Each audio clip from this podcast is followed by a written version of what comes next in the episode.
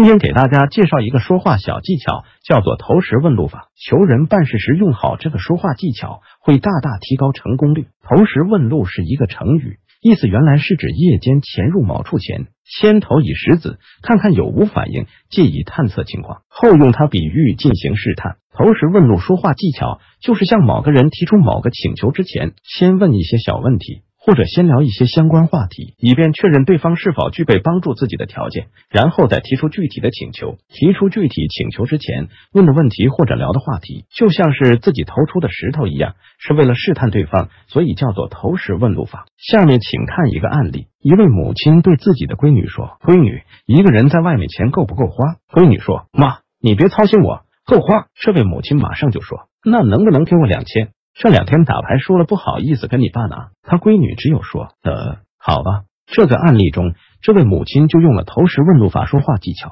使用这个说话技巧两个好处：一是如果试探出对方不具备帮助自己的条件，那就不需要再提出后面的请求了，这样就可以避免自己被拒绝的尴尬，也免得让对方为难。二是如果试探出对方具备帮助自己的条件，那对方就不好意思再拒绝了，这样就大大提高了自己的成功率。上面案例中，如果这位母亲直接对自己的闺女说：“闺女，能不能给我两千块钱？这两天打牌输了，不好意思跟你爸拿。”那就很可能遭到他闺女的拒绝，因为他母亲这是不干正事，把钱弄没的。但是，因为他母亲先投石问路，已经试探出他有钱了，所以他就不好再找借口拒绝了。在日常生活中，很多人都会运用这个技巧，例如领导想让下属帮自己办事前，通常都会问下属：“现在手上的工作忙吗？”这就是在投石问路了。一般领导问你这句话，就是想给你安排事了。这个技巧有个缺点，就是同样的套路对同一个人只能用一次，用第二次时就容易引起对方的警觉。如果第二次还想达到目的，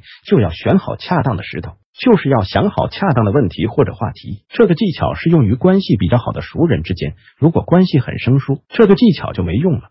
即使你试探出对方有帮助你的条件，但是对方还是很可能会毫不留情的拒绝你，因为你们的关系不到位。对方即使有条件帮你，也没有义务必须帮你。